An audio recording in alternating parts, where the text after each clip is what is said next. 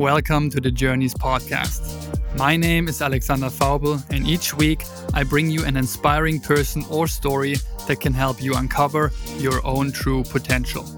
We deal with the question of what influence psychedelics play on the path to self actualization and inner healing.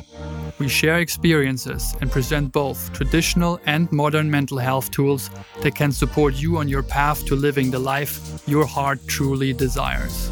Great to have you here with me today, and now let the journey begin.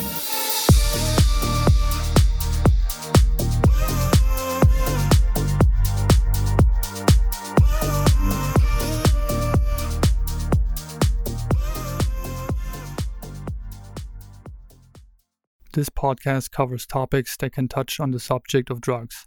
This format is purely educational and is not an invitation to use drugs. Furthermore, the use and or trading of drugs is punishable by law. This podcast is not suitable for persons under the age of 18.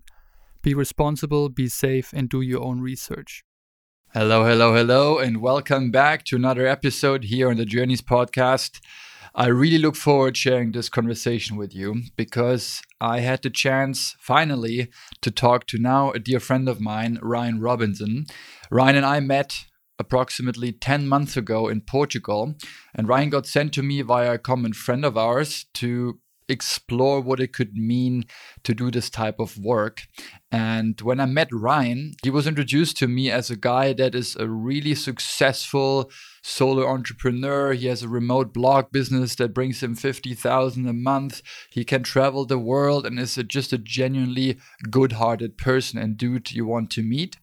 And we did, and obviously this was the case. And when I asked Ryan what he truly wanted to get out of this experience, he said, I think I want to meet myself, my true self.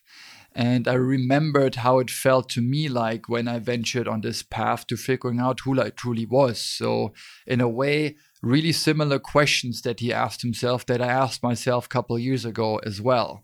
So I was really looking forward to guiding him on his first journey and then working over the last 10 months through all of the stuff that came up for him that we then were able to integrate and to process and bring him to a place where he is right now where we are able to share this beautiful conversation with you guys and this goes out to obviously everyone that's interested in this work but especially also to young adult men that grew up with the false belief that financial success will equal some sort of measurement of fulfillment which is completely false. I know it to be true, or actually false, due to my own story. Ryan is another proof that this is a false belief. And yeah, we just go and dig into different perspectives on wealth, on happiness, unhappiness, fulfillment, love, the universe. It's a rich conversation, but most and foremost, it's a really honest mirroring of what Ryan went through over the course of the last 10 months, working with me and my team in a program that we kind of defined around his needs to truly, truly meet himself on the deepest possible level. And yeah, I'm really happy that he's at the point where he is right now.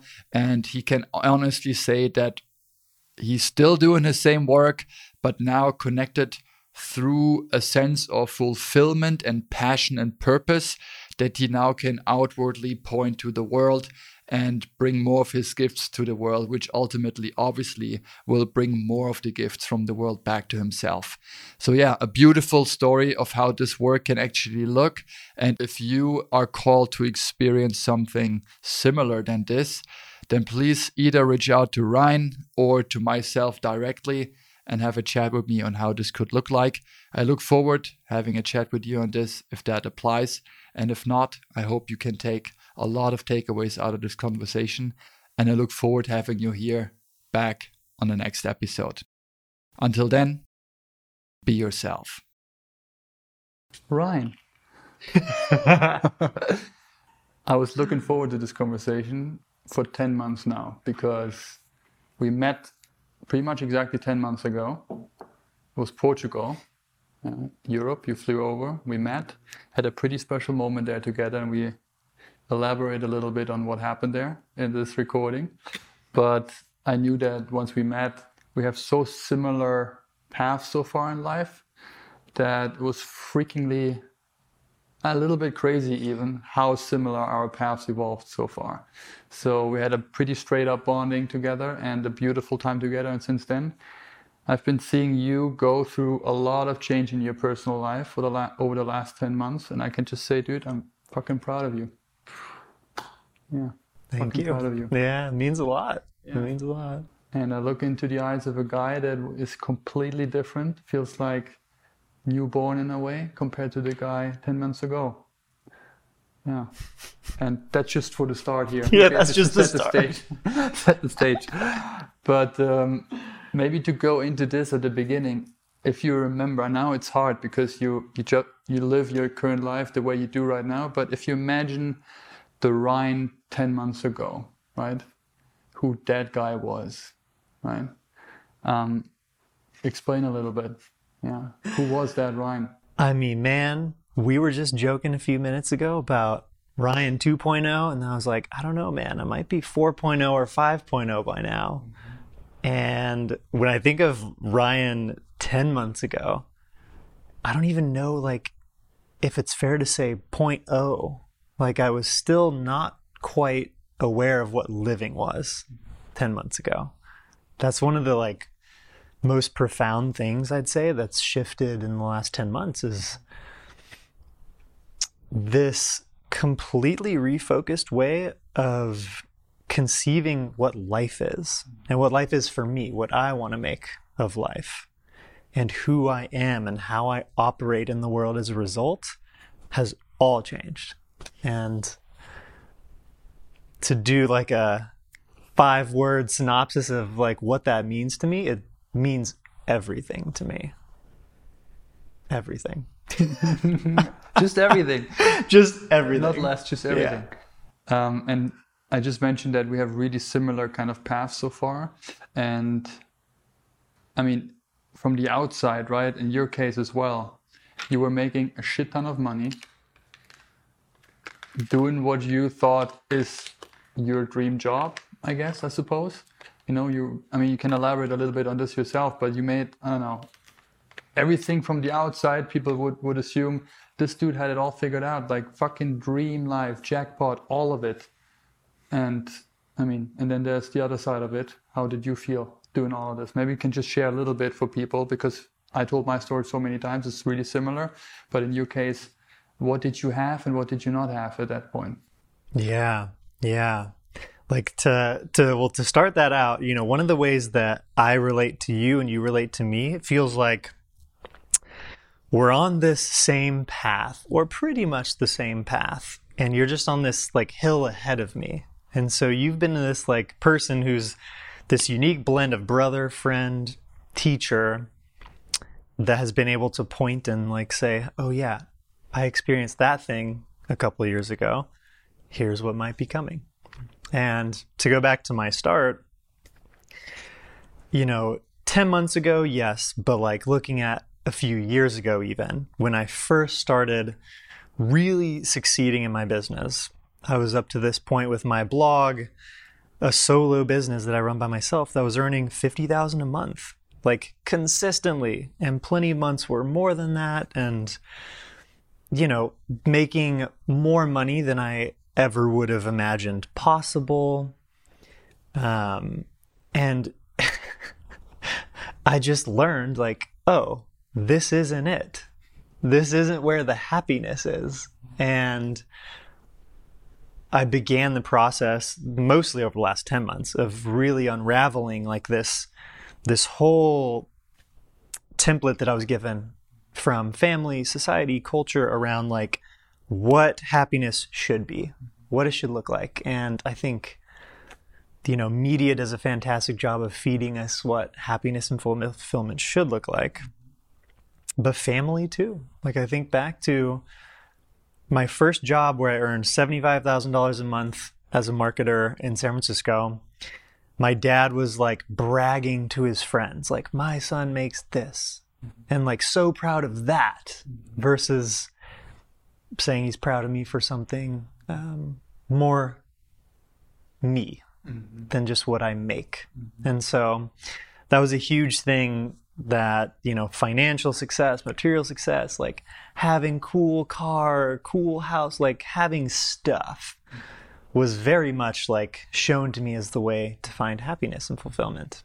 And a few years ago when i hit this point where it was like okay i can literally have everything i want mm-hmm. i can have anything i want with the exception of private jets and yachts and shit right but i could have any life that i really wanted and I could travel the world, like, you know, this single person business that just needs an internet connection. It's the fucking dream. Like, literally everyone I know is like, wow, holy fucking shit, that's amazing, Ryan. And I got so much love and support and praise from everyone in my life hitting this point. But I didn't feel happy. But at the same time, I was coming from this life experience that led to this place where I was so unhappy that I didn't know I was unhappy because I was working with this framework of what happiness should be. And it was just such a subconscious at the time disconnect from what my body, what my heart, spirit mm-hmm. was telling me. And it was telling me, like, this ain't it, dude. So you can say this now, even the, using the word subconscious, probably back at that time, you're like, no fucking idea that this thing even operates behind the scenes and does everything that we, we think we control is actually controlled by that part. But I think that point is really interesting and could speak to a lot of people. The, the sense of, I was unhappy without knowing that I was unhappy, right? Was the same with me. I was chasing the next kind of goal in my career, which was for me in sales was just the next paycheck, the next big deal, the next kind of event that I got invited to because I made the sales rep of the quarter or whatever.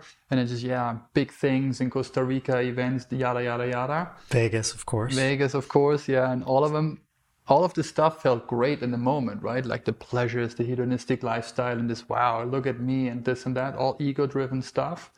But as soon as I came out of these things, which happened always, like the drop happened immediately, and then I was sitting in my office or working with clients, and I always had this thought in my head that that nagging voice in my in my case that said, "Dude, you're you're doing something wrong because you're not truly happy." And I knew this only when I was in moments of silence and by myself because I was a fucking pro in not being alone ever like literally. I lived with my best mate together, even not my own place, right? I was every week, there was a year where every weekend of the year I was in another country.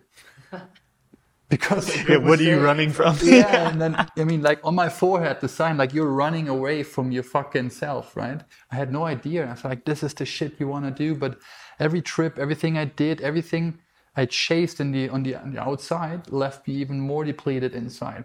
And I had no idea that this was happening. And for me personally, it was just an accumulation of that year after year after year, kind of clockwork orange, right? Like every every January for me in sales being like, doesn't matter what you earned last year and how great you were last year. Now back to zero. Show me what you can do.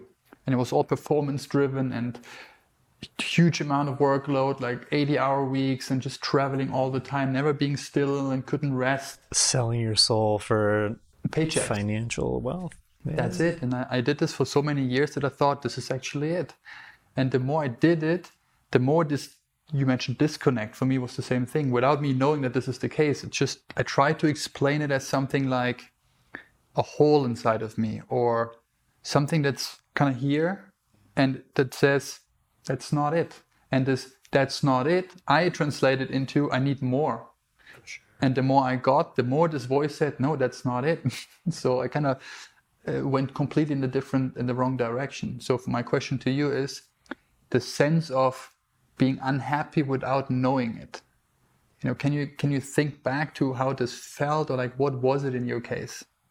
Yeah, like it, the roots are so deep to the so unhappy I didn't know I was unhappy that it goes way back to like infancy, childhood, and all the like layers of conditioning that stack up in a family environment as you grow up.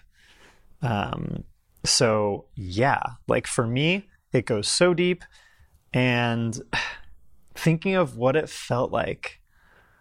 Like going back a few years ago, I was I was living in San Francisco. I was engaged to a girl that I'd been dating for about 6 years and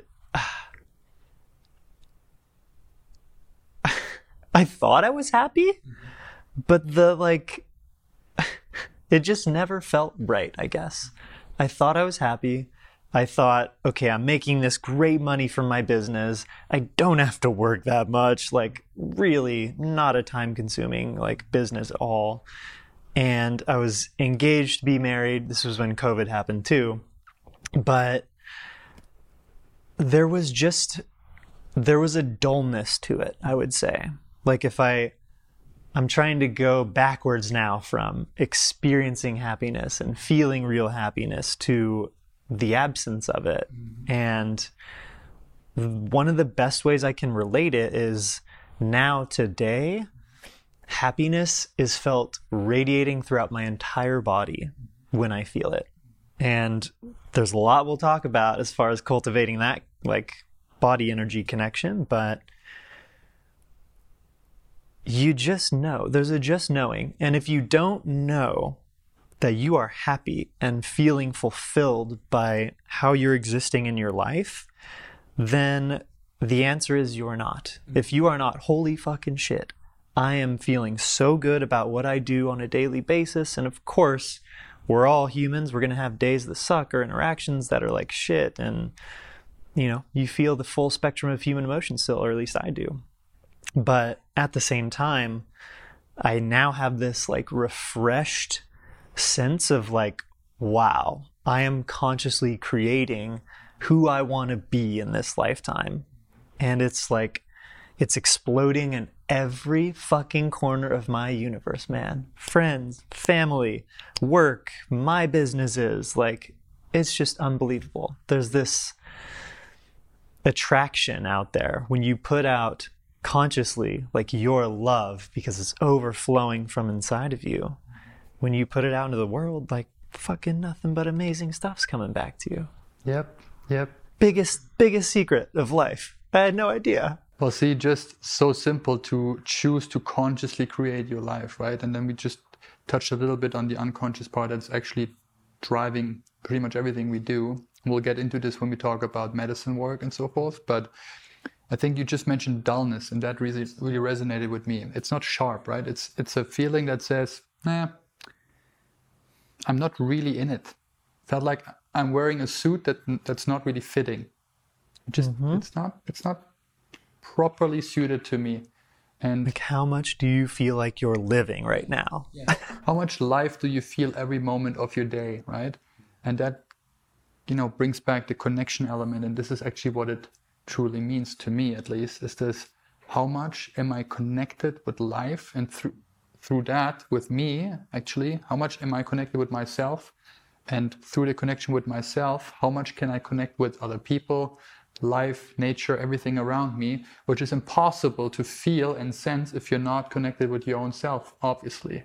So my case okay i don't feel that connection years ago right? I'm, I'm not feeling this connection so how can i feel more drugs alcohol parties lots of girls just not, you know, like extra numbing agents. stimuli. Yeah, yeah, like getting everything inside that actually takes up my nervous system just makes me kind of feel something. And I didn't know at that time how less I felt. And it was shocking to me to realize that I pretty much didn't feel anything besides if I used something else that helped me feel for a moment. Can I'm so good at feel like seeking things externally to fill the the voids that I have internally. Like that was literally my way of existing in this lifetime up until about 10 months ago when that started to change. And yeah, like when you don't start your day, and this has been such a huge gift of the practice from Charlie, is when you do not start your day with loving and nourishing yourself with the energy that you want to bring into this day or this life, you just, or I, I'll say I. I just go out and I seek it all externally from other people or, you know, work as purpose. That's a big one. Work as purpose, doing a good job, being a good boy at work. yep. so you seek, or I seek these things externally when I'm not nourishing myself with them. And love is the biggest one. Like at the end of the day, it always comes back always to comes back to love. Yeah, that's that's so true.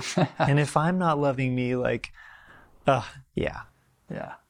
Well, we'll get into this in a second. Um, but so you were not knowingly unhappy, and then something happened that made you have a chat with me before we met. Can you remember what happened? Like, what kind of led you to our conversation?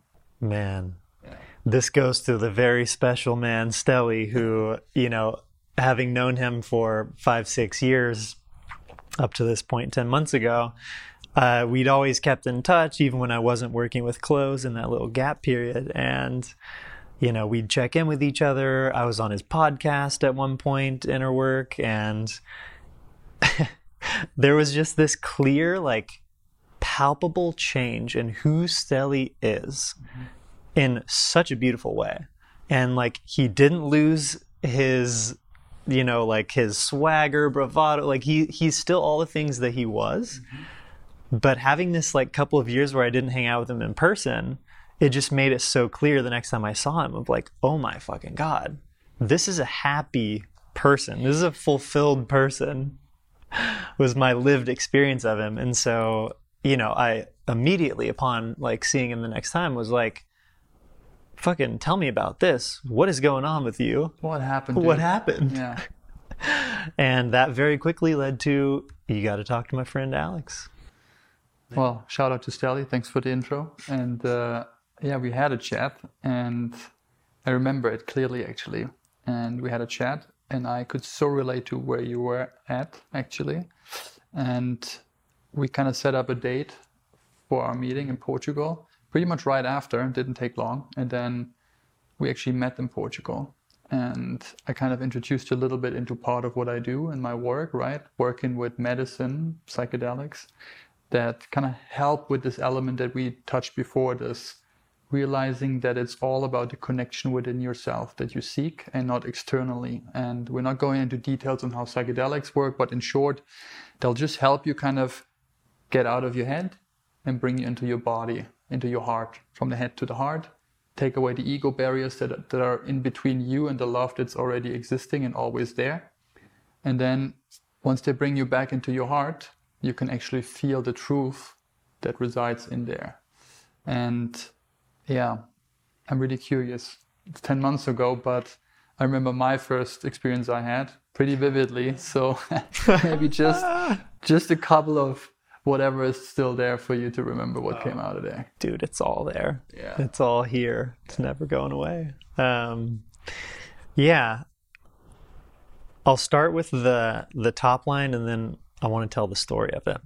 But the the biggest takeaway is well, my tattoo came from it pure love. Experiencing pure love, experiencing my heart for the first real time in my life. Yeah. And it started in a very unexpected way, landing in Lisbon, getting a super tiny or Fiat, like this tiny little manual Fiat, um, and then driving out to the beach in Portugal.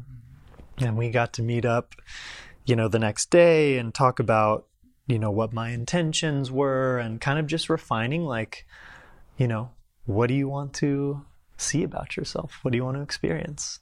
And, you know, my experience or my intention going in was I want to meet myself. So I had this really clear sense of like, I know I haven't really been me yet. Or, you know, when I was a child, I, I had to go inward so many times that me has been so deeply in here. And yeah, on the on the journey day itself, like just wow. You know, the everything from the details of like how you set up the environment where it was like really comfortable and like eased me in like without any anxiety and you know doing like eye shades and having a curated playlist to cultivate the entire experience like all of those details just made it like it was perfect. It was perfect, and so many different things came came to me um, on the journey, experiencing it as kind of this river floating in front of me, and different objects were floating down the river, and I'd pick them up and turn them over, mostly inside, inner dialogue. Um, but I was sharing insights with you too as it went, and as I dealt with things, I'd just sort of set them back down, and they'd drift along the river. And I think the most beautiful thing about it is I could have done all of that minus the plant medicine in my own home or with a friend or something. But what the plant medicine really did for me was it turned off the very loud voice of my inner critic. Mm-hmm. And I didn't even know, like, I had heard the term inner critic before. I'd read about it and I had this intellectual understanding of it. But when it came to like my first plant medicine journey, it was like, whoa, that's how fucking loud my inner critic voice is. I'm almost all just inner critic voice all the time. That's not who I really am. Mm-hmm. And that was just like, it blasted the door open to what the last 10 months have been as far as just, you know, not every day is the most transcendent, incredible day of my life, but this trajectory that I'm just so proud of myself for the changes I've made. And it's not about like changes to be the best Ryan, but changes to just be who I want to be. Like I'm consciously creating who I want to be. And I'm letting go of expectations, especially societal external ones around like what best is. Mm-hmm. And best is not like making the most fucking money, dude. Best is like giving the most love, impacting the most people in a positive way. So I guess a lot's changed since then. Quite a few things. Yes. Um, yeah, dude, I, I remember that journey vividly. And yeah, you didn't say much. Uh, it was just a beautiful, beautiful experience you had. And I think the one thing that you said, I'm not sure if it was during the journey or after, was that tattoo. Yeah. You just said, oh man, I am pure love. But now you can think, okay, what is that? You know, like this, look at this guy saying all of this stuff, and that sounds so crazy and weird. But it's not just words. In these experiences, you you become this experience, right? You you really feel it, and it kind you of are it. You are it, right? And um, talking about the journey from the head to the heart and from the unconscious to the conscious, this is all that helps doing, right? It's just kind of a, a vehicle, like a catalyst, I call them normally, that actually helps you to just lift the, the veil of ignorance and help you to uncover all the subconscious stuff that's buried down there somewhere inside of you that is actually driving the car the whole day, right? Like I need more and I'm not good enough and I learned this in childhood. You should be this, you should be this, you're not this and that. And then we go go along in our lives and just try to fulfill these subconsciously imprinted beliefs that are completely false and that direct actually the outcome of our life. And since we're so so similar in our journeys, we have pretty similar false beliefs that we inherited. And one of them for me was you're not good enough the way you are. Full stop. It's you have to do something to earn the love that you seek. Do this or be that is like and I was a professional human doing. Forgot that I'm a human being, right? I was just super good in doing shit. And I've been doing shit so much and all the time that in my case led to burnouts, depressive episodes, me feeling like, oh my God, I'm 80 years old, I'm end of my 20s, what's happening? Psychosomatic stuff that happened in my body, like feeling knee pains out of a sudden, back pains, everything. It's just the whole stress and this whole tension that kind of accumulated in my body throughout years and years of running, in my case, just doing more stuff, working more hours, trying to get to a point where I actually get a feeling that I don't have to do more. I can actually chill and enjoy life, which never came in my case. So I didn't have the pleasure like you just you know, early on building my own business and then having the ability to work from anywhere in the world and kind of taking my own time. So I was actually also bound to some place and had to do and follow other stuff. All of this stuff led, in my case, to more resistance and more inner pain and somehow a feeling of if I'll continue doing this, I'll break together and something crazy happens. So for me, I had to at one point, it's like five years ago, I had to kind of pull the brake and say like, fuck that, I'm out of here, I need to change something. And in your case, um, it was more of a subtle thing, right? Like the edges were so gradual. so gradual. And then you got a little hint from Stelly to like, like, let's talk to this guy. We had our experience, and then something shifted, right? It was more like a a knowing after that, rather than just oh, this guy told me, and we were talking about happiness, Right. true happiness. Do you remember what the next kind of following weeks and months after that looked like for you, and what kind of tools you got from me and the team in a way to help you kind of now work with everything that you learned in that session? Oh my god. yeah, the weeks after after that, oh man, they were huge just like such continued expansion, I would say. Like I got this during the the journey day itself, I got this really like powerful dose of like who I am and what it is like to experience being the real me, which is just pure love at the end of the day. Many other things, but pure love. And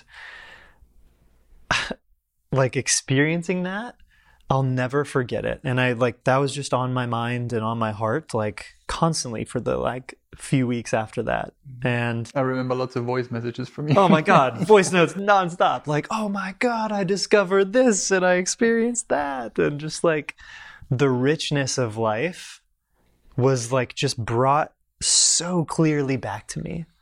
Of like, wow, this can be that. Mm-hmm. Like, I can be that. Like fulfilled from just a freaking five minute conversation in a coffee shop with a stranger.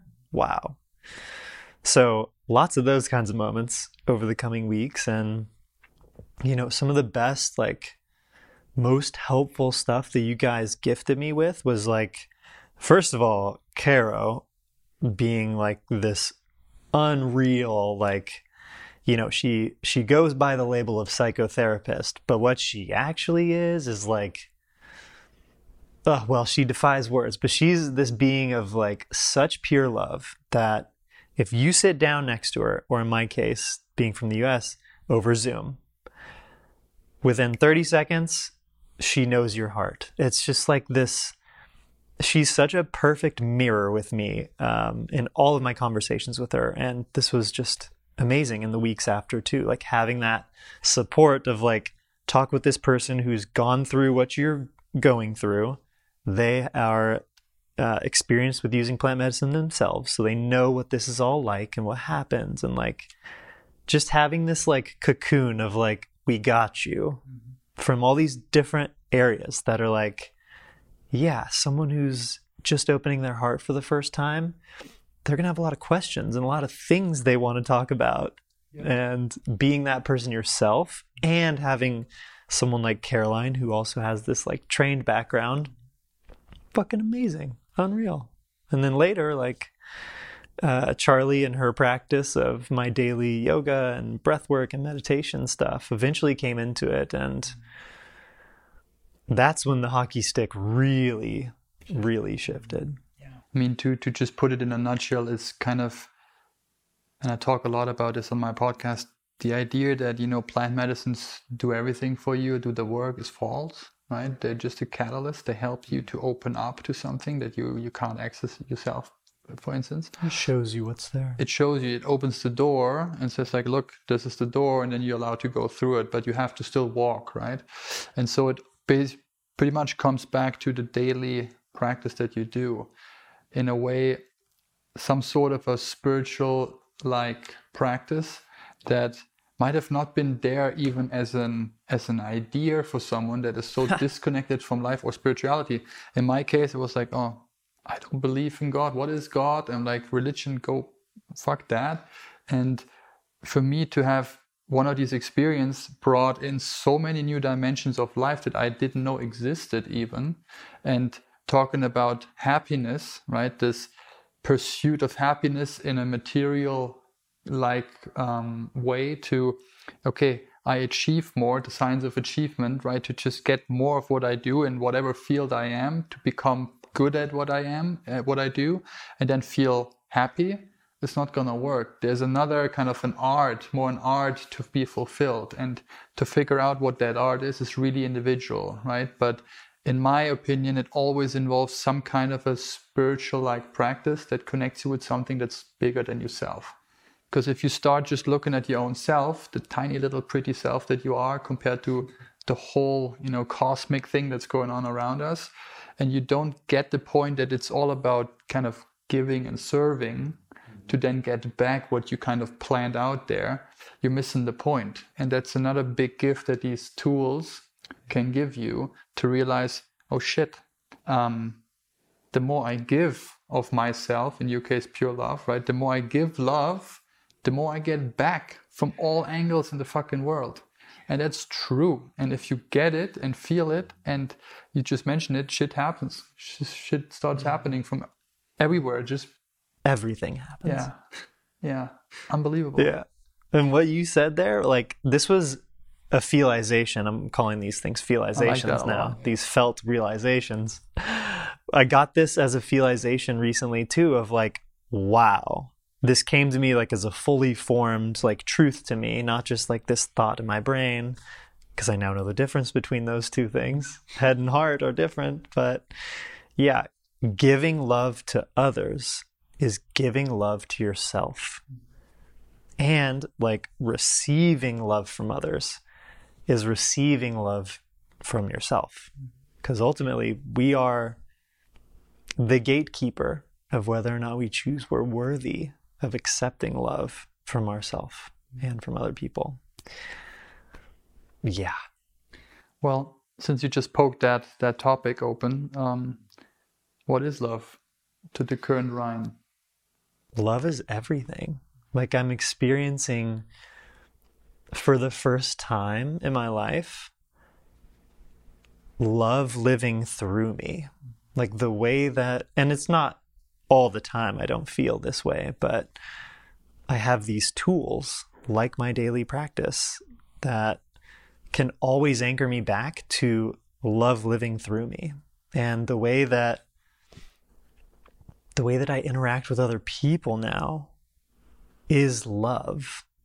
But God, love is so hard to define. It's so much more than a feeling. Oh my God. Mm-hmm. It's so much more than, you know, old Ryan definitely thought of love as a thought and a feeling, or like, I choose to feel love for this person because of XYZ, which is very mm-hmm. conditional.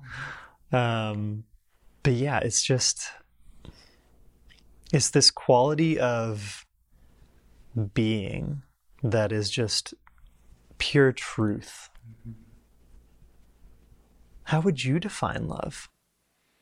Pretty much along these lines as well. It's definitely not just a feeling, right? It's not a feeling to me. It's more like a state of existence that is always there.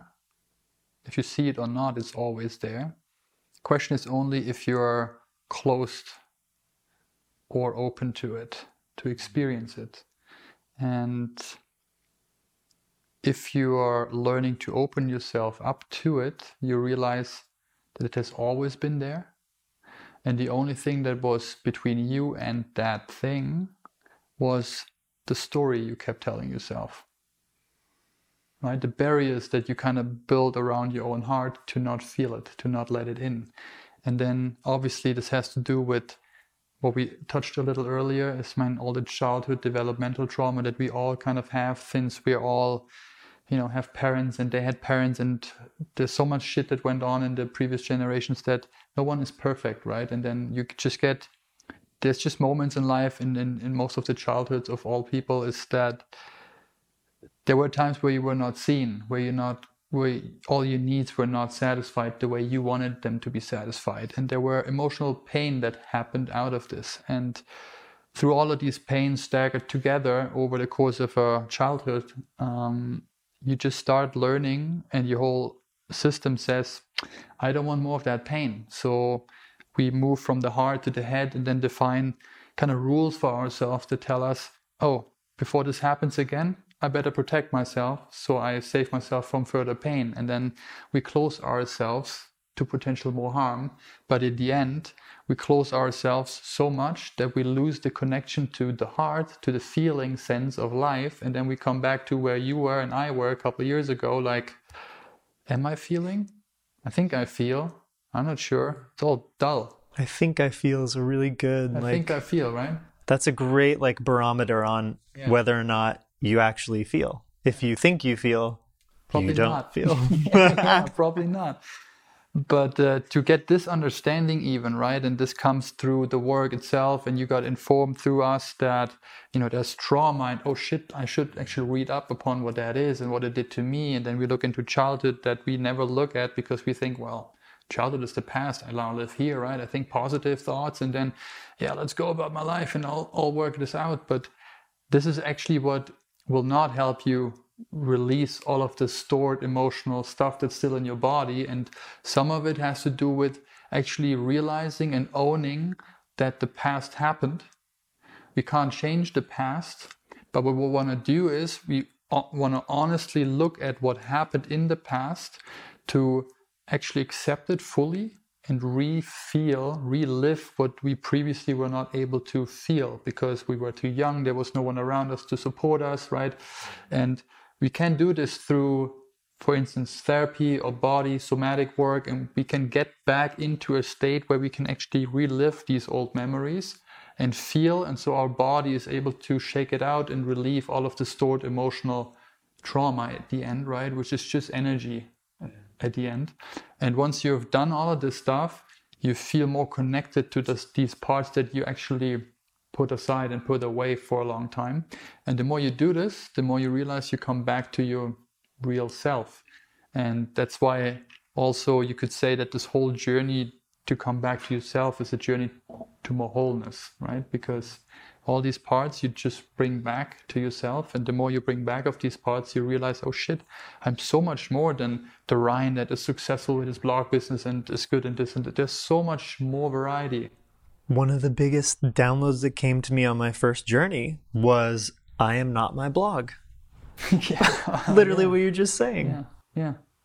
Yeah we start identifying with stuff that we then think we are but which can't be further from the truth. The Ryan now that I see and that all the discussions we had over the last couple of days has a blog that is super successful and will continue to be super successful. But then there will be so many more things that Ryan also will bring into the world.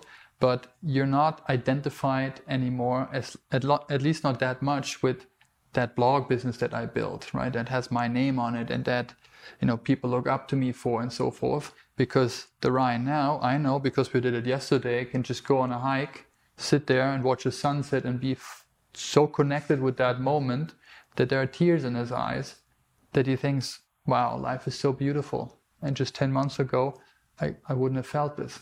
Wouldn't have felt it all. Oh, cool sunset. Yeah. Snap. Maybe I'll take a pic. Yeah. But I think this, like, this goes back to something you were talking about earlier, too, where, you know, people like us, especially like, you know, men in their 30s these days, like, a lot of us were taught financial success is the measure of happiness, fulfillment, right? And so we become these professional doers. Let me tell you, I am a fucking good doer, man. I saw Like, that. Yep, you are. I can execute anything that I want to, right? And the way I'd frame it now is like, okay, I had this part of my life already, this up till 31, let's say, and I developed all these incredible skills, you know, this network, this talent, this ability, this experience. And by unlocking my heart now for the first time, I have already done this hard work of like, here's all the stuff that a lot of people have a much like longer journey with in their careers. Now I get to reposition this stuff towards what my purpose work is too.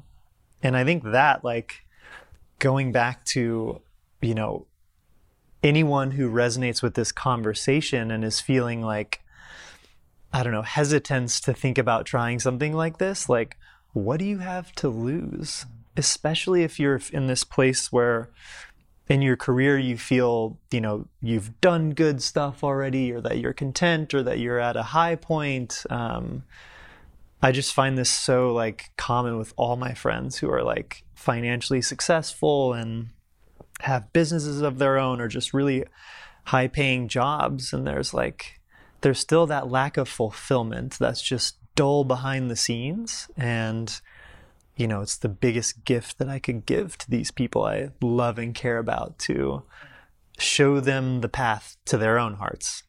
And dude you just get to bring all this really cool skills and stuff you already accumulated into the next chapter of your life. And that's like, my heart just started exploding once I realized this is my life, this is where I am, and you know, I'm finally awake and I have this, I can do this stuff. So, yeah. Waking up to this realization that it has been there the whole time, you were not aware of it, which is why awareness training is a big part, right, of this whole journey to become aware of this present moment and, you know, monitor your thoughts and your emotions, realize that you're not what's going on in your head. There's an instance that's behind that, an observer instance that can actually say, oh, I'm not attached to whatever is going on with the critic or whatever else. And then consciously deciding which way I want to go. But that point that you just mentioned with purpose work, for me, while I was doing my sales job, I always thought I'm really good at this, but it doesn't feel like that's the end. Hmm. When I got asked, like, okay, where you see yourself in five to 10 years, like which job, which manager position, where you want to go, and this and that, I couldn't even say what because I knew, a part of me knew, like, I don't want to go this way but I don't have an alternative as well. So I just stay here and earn a lot of money, and then I'll just I think life will just figure it out for me. Just waiting, passively waiting Happiness for something Happiness will to come to you. Yeah, it will come to me. I just continue doing what I do, and then something else will happen, which is the pure definition of insanity, right? So, um, actively deciding at one point to choose a different path, and then to make the leap and the jump into the unknown, to then see where this path will lead you. And like you say, I will completely resonate with what you said. Like, what do you have to lose, right? The worst yeah. thing that you you come back to is the same job that you did before, and you continue, right? so, yeah. what do you have to lose? Not really a lot. But for me, the critical point to to make this leap was thinking of me in 60 years from now, knocking on woods, when I'm kind of in my late stage of life, and then thinking that dude will feel so much regret not having made that jump to at least try to figure out where his path would lead him because he was afraid. Afraid of what? Afraid to make that little jump. Because da da da da da da. And that fear, that thought grew inside of me, and eventually that fear became so big that it was bigger than the fear of not jumping, and so I jumped, right? And then I went on this journey. But purpose is something, in my opinion, that comes automatically through the connection with your own heart. If you realize who you truly are, in your case, you say like this, wow, experience opened me to who I truly am, that pure love being. And now I have a vehicle that I created over the last decade, which is a blog that's really big and people listen to what I share weekly and I can reach people already. But I might actually tweak it a little bit from now on because I feel I can serve in a different way than just the way I did. So, talking a little bit about this, can you already kind of picture where this might go for you? yeah, man. Uh, there's so many places it's going, but uh, it started small. I changed, you know, there's uh, right on my homepage it says, Hi, I'm Ryan Robinson. And I cross that out and it says, Hi, I'm Pure Love now. And I get I get an occasional email about that, someone inquiring about it, but um, it's starting small. And, you know, the way that this is the other part. Like, you show me the door to open for myself to where my heart really is. And both purpose just flows through that when you're connected with yourself. Like coming back to the daily practice stuff, like when I'm staying connected to myself, it just flows. And beyond just the purpose work, like my creativity is just exploding in all directions of my life. And one of the ways I see this really manifesting in the short term is through conversations like this, exploring what it means to be living right now, what life and love is really about. That's what I want to explore in conversation with people. And some of it will be sitting in chairs like this, some of it will be mountain biking, will be hiking. I want to get people out in nature and doing the things that just kind of help you reconnect to like the the child inside, the pure joy inside. And I see this all unfolding for me. I've seen my elements of my future kind of come to me through dreams and more like heartfelt visions and whatnot. And wow, there's some cool stuff coming. Oh, yeah, I know. Really cool stuff in the pipe. And I look forward to it. I know this is going to be a hard one for you maybe, maybe not, but because there has been so many shifts, right, for you in the last 10 months. If you think about it, it's just 10 months, not even a year, right? So what what did not change, right? Like pretty much everything. But if you have to pick one thing, right? Just one thing that you think stands out the most and tell your older self, right? The Ryan 10 months ago that doesn't really know that he's unhappy and just goes about his life the way he did and cruising around, you know, and autopilot and like, ah, do this and this, and I'm in a relationship. I'm not really happy. And this, is talking to this guy through a time machine, and you can talk to your old self. And what would you tell your old self that the outcome will be if he does this jump now, 10 months from now? It's so simple. Like, it's so simple. It boils down to like one sentence Hey, Ryan, do you want to know who we really are? do this. And it just opened the gate. And like, it was never anything I ever had to like think about consciously, like, who is Ryan? Like, it's, it's more a tuning in effect. Tuning in and tuning out, right? Like the world being so noisy and telling us so many things and whatnot. But it all just flows from your heart once you, uh, once you find where it is. The longest journey we have to take A couple inches from head to heart. You know, you touched earlier on what a daily practice can be. And I want to share a little bit about that because it's so, so impactful for me. Like, just my practice alone from Charlie has changed my life again. like, I keep going through, you know, maybe I'm at Ryan 6.0 by now, but the practice, man, you know, like meeting with Charlie several times over Zoom and like her actually really getting to know me from like a heart level, not just like intake questions or something. Um, and having someone who is invested in wanting people to know who they really are and to love themselves. Curating the creation of a practice like this makes all the difference like the intentionality that went into it from her side. This is not something you could just Google and replicate. It's so personalized to me and who I am and where I am in my journey. And there's elements of meditation weaved in throughout this hour practice every morning, um, or I try to do it every morning. Mm. Sometimes life. There's a short one as well that you can do on cheat days, but yeah, yeah, we get a 15 minute one and a full hour one, and mix of meditation, conscious breath work, a very slow, intentional yoga that's not about sweating or working out. It's about yoga in its truest sense of union with yourself. And I have done yoga before, but I've never done yoga like this. and I was, my immediate, immediate sense was like, wow, this is what this really is. This is what pure yoga is.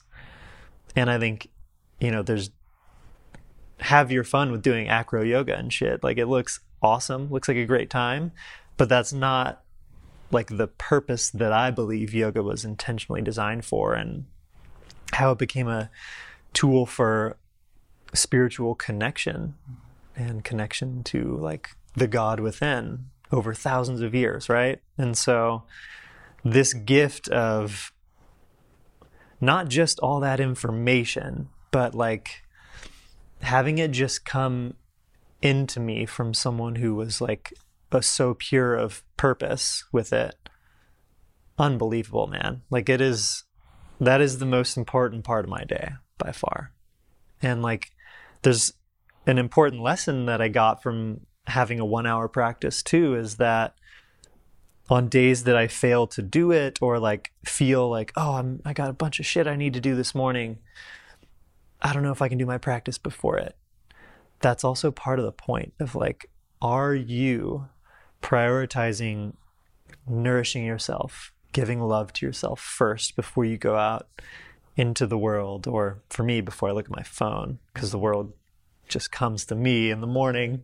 Um, so yeah, there's so much that folds into what the practice is and what it represents in my life, and it's just a reconnection to love. Like it's a reconnection, like it opens the door again if it closes. Mm-hmm. It keeps the door open to that first experience I had. I think that's the right way to say it, right? It keeps the door open. And that's what I meant before with we can't just bet on an experience like this and then say like, okay, now I'm done the yeah. door will close again right? So it's it's the daily commitment or actually a lifelong commitment if you ask me to choose this path which is ultimately leading to freedom in the truest sense right?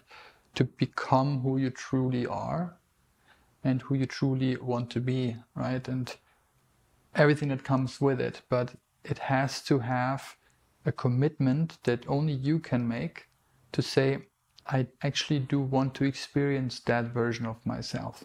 And I remember back to when I was still stuck in that job that I didn't really f- felt fulfilled at, at all. I knew this somehow without anyone telling me. You know, everyone knows this. If if you're really really honest, I believe, and you look in the mirror, especially as a guy, and then you have to tell yourself no one is listening so you can be really honest right? And then you look in the mirror. But can you be? Yeah. You know but you if you're then really quiet and you look yourself in the eyes and then you you have to tell yourself are you living your full potential right now? And then there's some part of you will resonate with no dude there's more you can do. And i don't mean more in a sense of you know what you're already doing but more as in living more fulfilled of who you truly are you know serving more being more connected in relationships giving more to other people whatever that means for you. And for me clearly coming back to the feeling of dullness it was fuck dude no you're not completely living what you're meant to be living here but you're afraid dude you're afraid to choose that path because you're not sure what's going to happen and I, I see a lot of guys in our age group actually stuck in that pattern. It's this I've invested a lot of time in my career and I've built up this mountain of success. And now I'm on the peak of that mountain, maybe, right? And I look around and I, I thought I'm gonna enjoy this view a lot because I fucking sweat, blood, tears, everything went into this. I'm on that mountain and I don't really like it. It's a pretty empty mountain pretty empty. There's a couple other people around you, and they all drink champagne, and they're like, "Oh, look at this!" But you're like, "It's a well-dressed mountain." A well-dressed mountain, yes. And there's helicopters and shit, and this is like, but that's not where I want to be. And a great analogy for me is kind of the second mountain analogy, where you once you climb that first peak, behind that, because you were in front of that mountain, you didn't see, but once you're up on the peak, you see another mountain in the back, and you know this is actually my real mountain. I had to climb the first one to realize, shit, that's not it. And I see the other one further in the back there, but I know how to get there means I need to climb that motherfucker down again and lose all the shit that I brought up here. And that part, in my case, that ego part that says, hell no. Dude, I worked 10 years who's going to tell me to drop all of this now? No, I'm going to stay here. In my case, I did this for a couple of years and I realized, yeah, fuck, but this staying here doesn't bring me to that. Mo- I know I need to get to that other peak. And then the climb down happens again where you lose and strip away all of the bullshit that you don't need.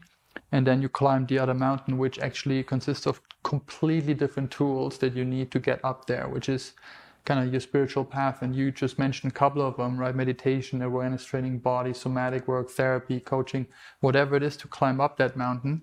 And for me, that second mountain is so individual, there are no footsteps as well, yeah. right? Because it's your path and there's no one actually that walk your own individual path before. There's guideposts and people that can help you, but you have to walk this path. And the more you climb that mountain, for me, it was different than the first one. The more you climb it, you feel it while you do it. Oh man, this is the right one. Yeah, this is the mountain. This is the real mountain. thank God I'm on this fucking mountain now. And like, thank God this is as hard as it is because it's uniquely hard for me. It's supposed to be hard, right? which makes you then go through that growth and then ultimately if there's even a reaching point on that second mount but guess what? It goes into the clouds. You don't know if there's actually an end point but you as, as long as you're on that second mountain the feeling that you have is for in my case was oh god that voice that i had every day in my sales job. Dude it was every day said it's not what you meant to do it's not every Monday at least. It came back like, oh God, dude, not this again. but I kept going and going. But since I started climbing that second mountain, that thought never came. There's other stuff that came up, other challenges and so forth, but it never came to me to question that this is the right way now. And boy, what a relief that was. And that brings me back to you just mentioned God a couple of times. And if you would have talked to me five years ago and mentioned God, I wouldn't have had any concept whatsoever of what that means. None. So I know that you were brought up in a really Catholic kind of way, I think, right? Like lots of religious influence in your family and where you're from. And maybe just to touch that a little bit, you grew up with a really special view on what God and religion is supposed to be and what to believe in and so forth. And then now you have a completely different view and take on what that actually is. Maybe you can elaborate a little on this. Yeah, it's completely changed. And like growing up in small rural town in California, like 20,000 people at the time, literally more cows than people literally more cows than people. Um, but growing up in this really small community where I had a huge family, like my U.S. Thanksgiving celebrations, they're like 75 to 100 people usually. And growing up in this environment where one uncle was the mayor and my cousin's the sheriff, and every time I drive around town, I'd see someone I'm related to.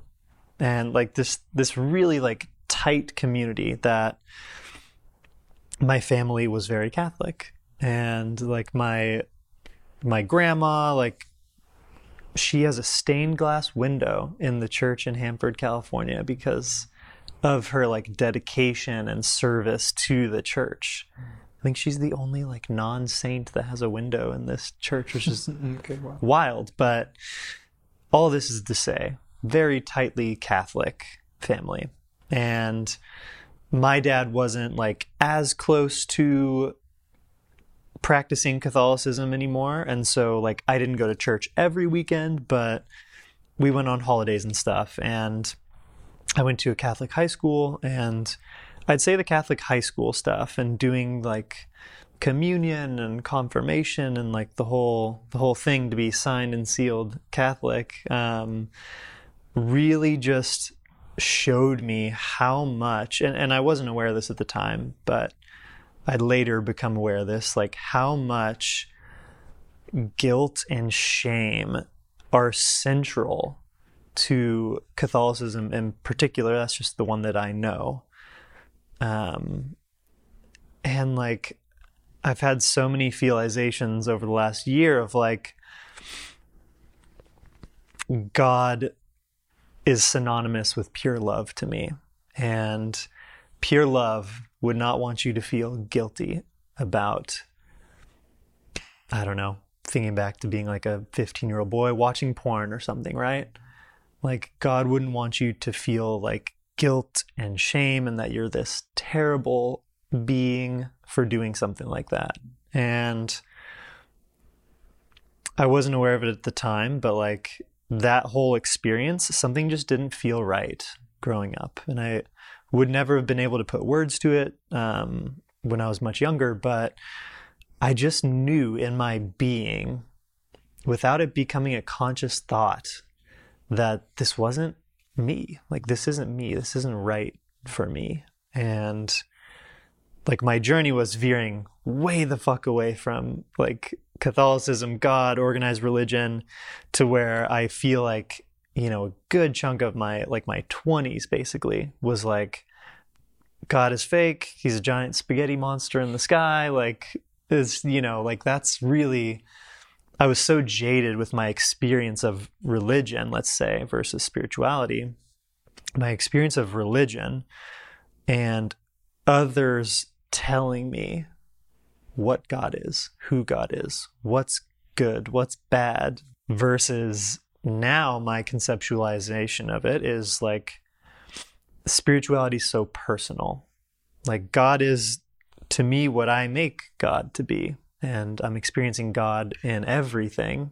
God in the sense that for me, creator or source. Mm-hmm. Source is a word I really like because you know, if we if we want to accept the Big Bang stuff, everything just being compacted into one tiny little molecule, right?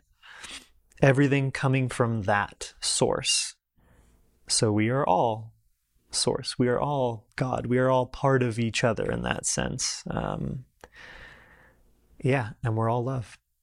That's my conceptualization today. So it's been a long journey between growing up and having people tell me what God is or what God wants from you. I think that's a really big one with organized religion. Like, if you follow these rules and you're a good boy, good girl, then you'll go to heaven at the end of the day.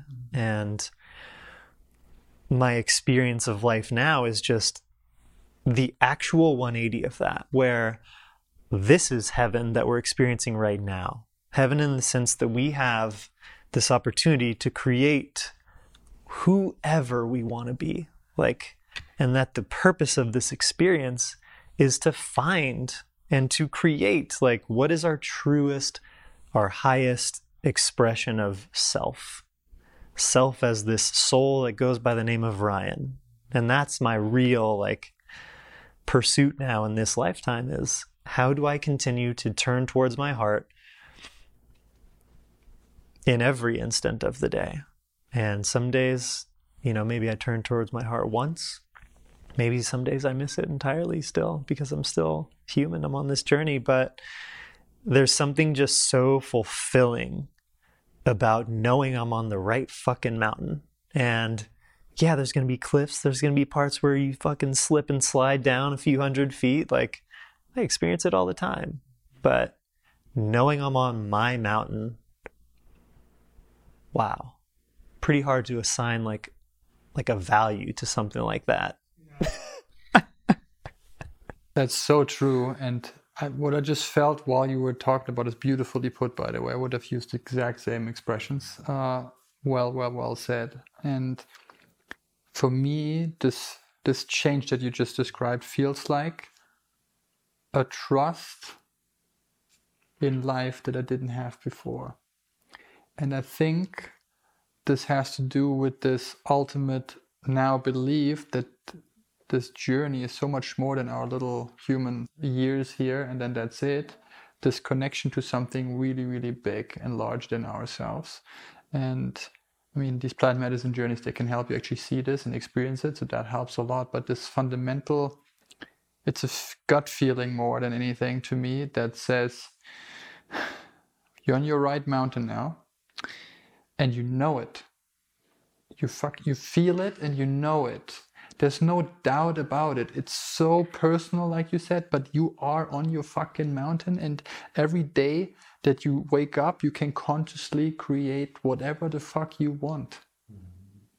Connecting with your own source, with that God part, the divine part and element in yourself, and then using everything that you've been given in this life to express yourself fully and give to others what you're meant to give.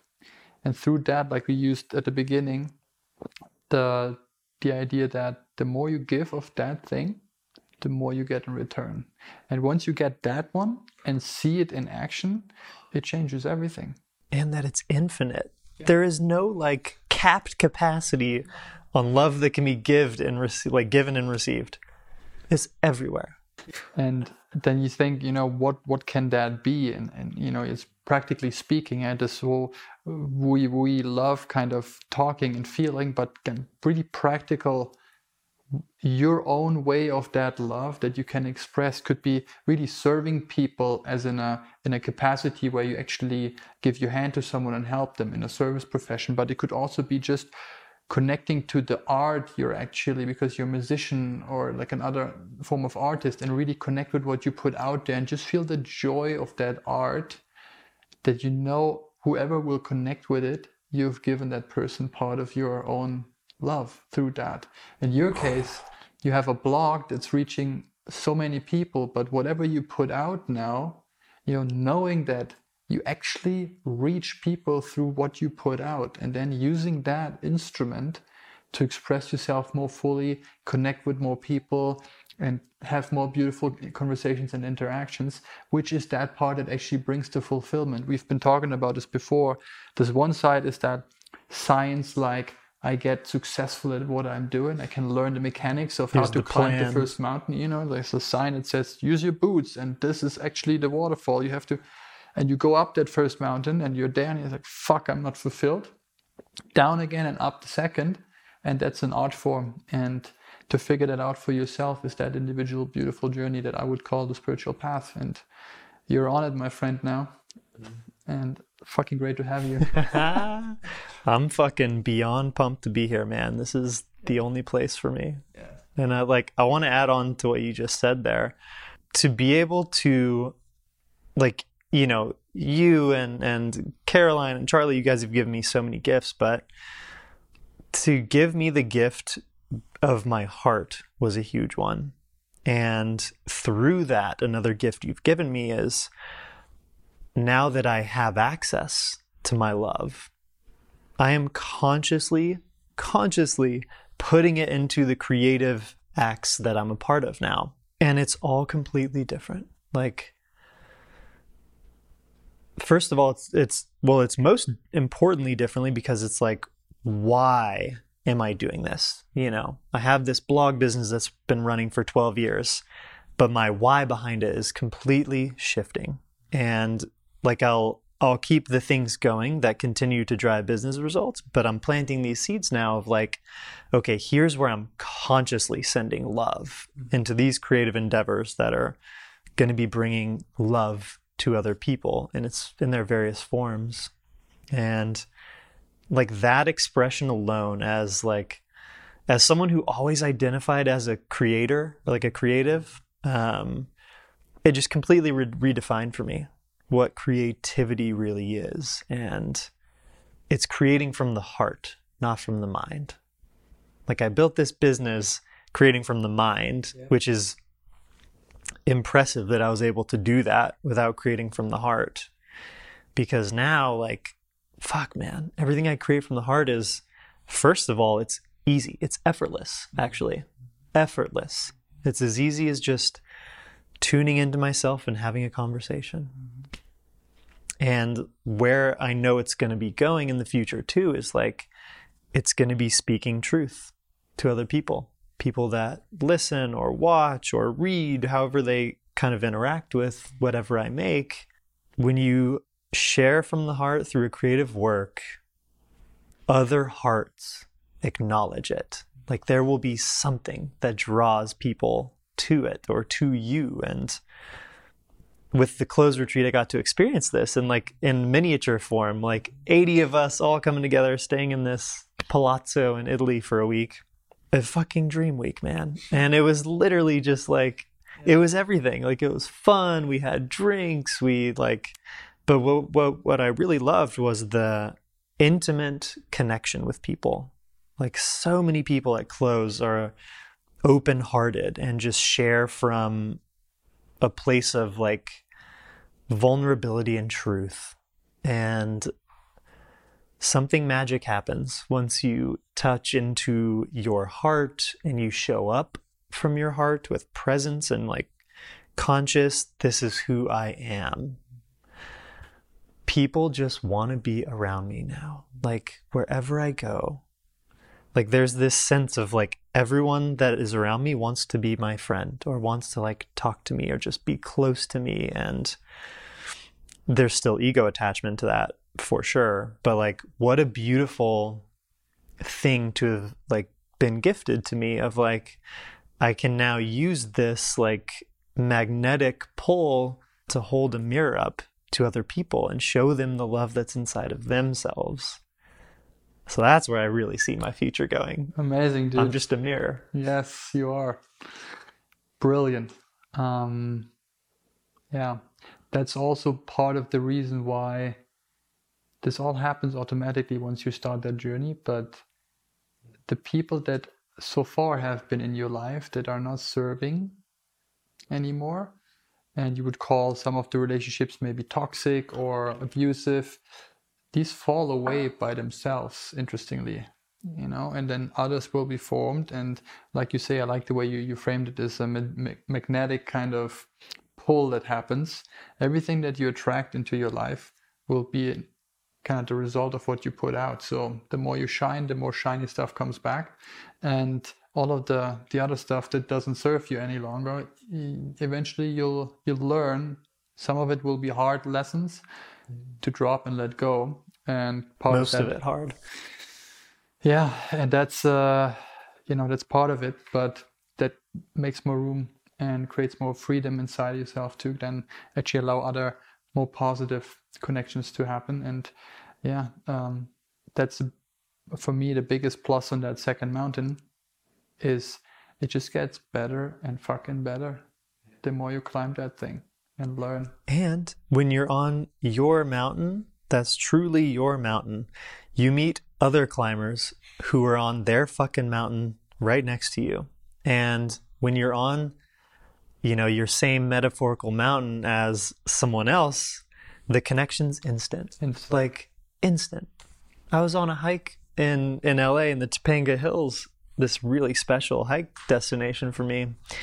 And I was just like taking so much joy and like loving these birds flying over and just stood there for 20 minutes watching these hawks circle. And I see this other guy, he's in his like 40s maybe, and he's with his mom, slowly walking, and they're also watching the birds for like 20 minutes. They're really taking this in too. And so I was like, oh, wow, I got to go talk to these people they seem like they're feeling what I'm feeling out here. Like the beautiful energy of this place, looking at the beach, and there's Malibu, and then there's LA in the distance. It's like this very special spiritual hike. And man, I talked to these this guy and his mom for like half an hour. And immediately like we dropped into just talking about the nature of love and they shared how they're consciously working with like the trauma that she passed to her son. Mm-hmm. And I'm like, I just cried in that moment of like hearing a parent share how they're consciously working through that stuff with their kid. So special. But all of this is to say, like, that's one small example of these incredibly rich, not just new connections and new friends that I'm making, but this beautiful deepening of some of my relationships too. Like I'm I'm telling my mom how much I love her all the time. And this is not a family that like we didn't grow up with much like outward expression of love. Um, but I consciously decided this year of like I am love. I want to express love the way that feels pure and natural to me to the people in my life whenever I feel it and so I release the like inhibitions and rules around love. And so I've been saying I love you to my mom so much and like get to experience her heart expanding too. And she actually started a blog a few months ago, which is the minimalist boomer. It's like it's amazing. And I'm just proud of her, like so proud of her because I get to see her like exploring who she is mm. through this writing And like, oh man, how do you put a price tag on that? yeah, see, that's a good question. Like, how much would that have been Yeah. worth for the old Ryan? Like, to to you know, going back in the time machine, telling yourself, you know, this is what awaits for you. How much are you willing to pay for it? Yeah, it's hard to say, right? God, it's so hard to say, but like, it's definitely closer on the end of the spectrum to everything that I have than it is on the lower end. Like, to be able to have my heart for the first time in my adult life and this path now where I'm learning to live with it, through it. Dude, Priceless. priceless, actually priceless, but I wouldn't even know how to assign a value. Like, it's got to be different for everyone, but it has to be like close to the everything side of things. as far as like sacrifices and whatnot that I'm willing to make and like advocate to other people of like, hey, if this calls to you, like figure out how to experiment with it.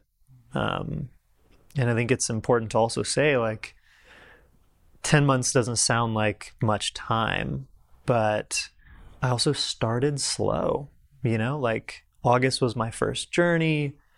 And then there was the integration process and lots of change happening in my life. But like, from a decision or an investment perspective, like, pretty slow. Like, really making the first decision to do the first like journey was felt like a big decision at the time, but like there was this trust transferal from Stelly, who I love and appreciate and respect, um, straight through to you. And so that was like, okay, this person I would trust with my life says, hey, check this thing out. Try it if it calls to you.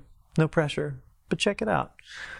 That was all it took. And, you know, like if I can be that person for anyone else to be a trust transferal vehicle or like, you know, call me and, and I'll talk to literally anyone about this anytime. And my phone number is pretty easily accessible on the internet. So that's a dangerous thing to say, but maybe email me first and then we'll talk. Yeah. Um, because it just brings me so much joy to be able to share through this as a vehicle of like, check this out.